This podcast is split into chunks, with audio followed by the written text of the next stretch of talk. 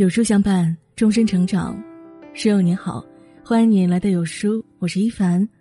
今天要和你分享的文章来自有书两忘机。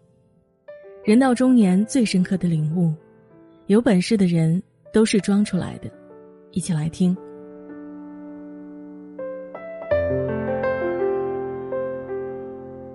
道德经》有云：“大智若愚，大巧若拙。”那些真正聪明的人。都是看起来有点愚钝笨拙之人，他们从不过分显露自己的才情，更愿意适当伪装保护自己。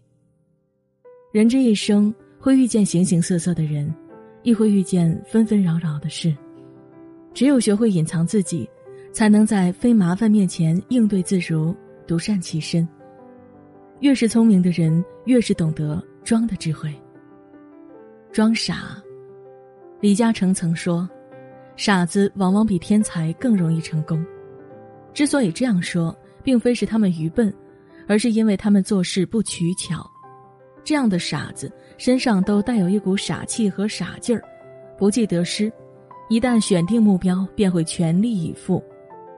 在日本，有一个叫平田瑶的女人，跟丈夫在一个偏远的乡下开了一家面包店，与其他店主不同。平田瑶的店里只有两种面包，一种圆，一种方。面包白灰斑斑，又大又土，看起来毫无美感。面包口味单一以及长相不雅，让很多人都不看好，甚至有人劝他多更新面包种类，设计美观来笼络顾客。但平田瑶始终傻傻地坚持自己的想法。为了将面包做好，他请来师傅垒传统的窑子来烤制面包。每天早上五点，他就开始往炉里添柴，用四个小时将窑温度烧到四百度，再降低到两百度才开始烤面包。整道工序十分繁杂，但平田窑始终没有因为轻松就用现代烤箱代替古窑烤炉。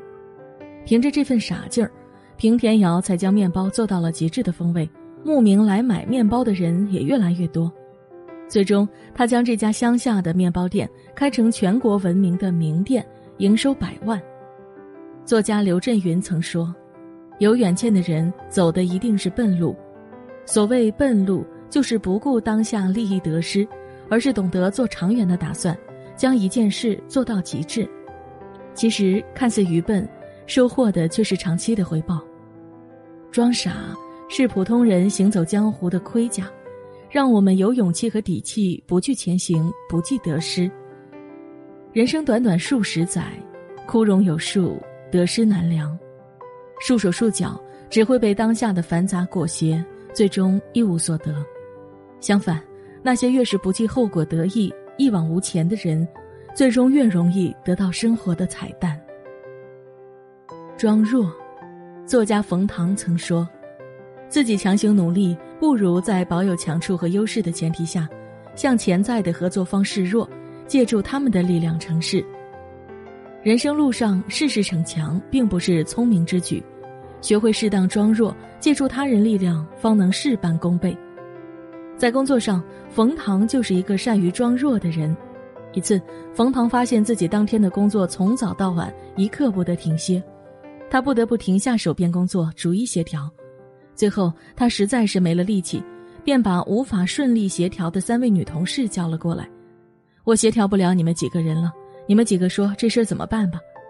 惊奇的是，三个人一改往前，既不争吵，也不吐槽了，还揽下了所有的活儿，说：“您回去休息，这些事我们自己协调就好。明天跟您讲最终呈现的方案。”果然，第二天冯唐再询问起此事时。发现整个事情都被安排得非常妥当有条理。俗话说：“强大处下，柔弱处上。”越善于低头示弱的人，往往能够更有韧性，能够周全自我；而那些处处彰显自己强大的人，反而容易碰壁吃亏。人生最关键的，从来不在于用力，而在于会借力。一个善于示弱的人，更能引起别人的恻隐之心，得到更多注意与偏袒。学会借他人东风，能让自己事半功倍，得偿所愿。越是聪明的人，越会懂得通过装弱来助力自己走向成功。装穷，学者熊兆正曾说：“穷要嚷，富要藏，这是为人处事的根本。攥着金元宝哭穷，才是上上功夫。树大招风，漏富招祸。越是有钱，越要懂得低调；越是富贵，越要懂得装穷。”西晋时期有个大富豪叫石崇，妻妾千余人，家庭宅院豪华奢靡，就连厕所都装修的金碧辉煌。石崇为了彰显财富，常常与皇亲国戚王凯斗富。王凯用米浆刷碗洗锅，石崇就用蜡烛烧火。王凯制作四十里屏障，石崇就做五十里的夹道屏障。王凯用胭脂粉刷墙壁，石崇就用花椒。要知道，花椒在当时是西域进口的高级涂料，只有皇家才用得起。因为炫富，很快石崇便被人盯上。赵王司马伦因想将石崇家财据为己有，于是寻了个由头，将他诬陷为乱党，抄家诛杀，家财万贯、美人娇妾也都毁于一旦。书上说：“一家富贵千家怨，嫉妒之心人皆有之。过度炫耀只会让自己处处树敌，引来别人的冷眼和不满，遭到别人的针对和破坏。越是聪明的人，越懂得隐藏锋芒。”以装穷的姿态示人，从而实现自保。要知道，只有懂得藏下富贵，以贫苦示人，才能免遭嫉恨，过好自己。庄雅，清代名臣曾国藩很是重视人才储备，招揽了不少英才。有一名叫高举的幕僚，表里不一，常常夸自己品格超群。他写了一篇自白，不动心说，呈送给曾国藩。自白翻译过来，大意是：美人、名利等一切诱惑摆在他面前，他都毫不动摇。不巧的是，这封自白正好被另一位幕僚李梅生看见。李梅生看罢，觉得高举异常虚伪，于是便提笔在不动心说的页眉上写了一首打油诗，表达自己的感想。大意是：既然你不贪图名利，又何必选择大人麾下，找一个深山隐居避世不就好了？曾国藩回到家中，看见李梅生的手笔，对其狠狠地批评了一通。知道其名十两乖，但不必说出来。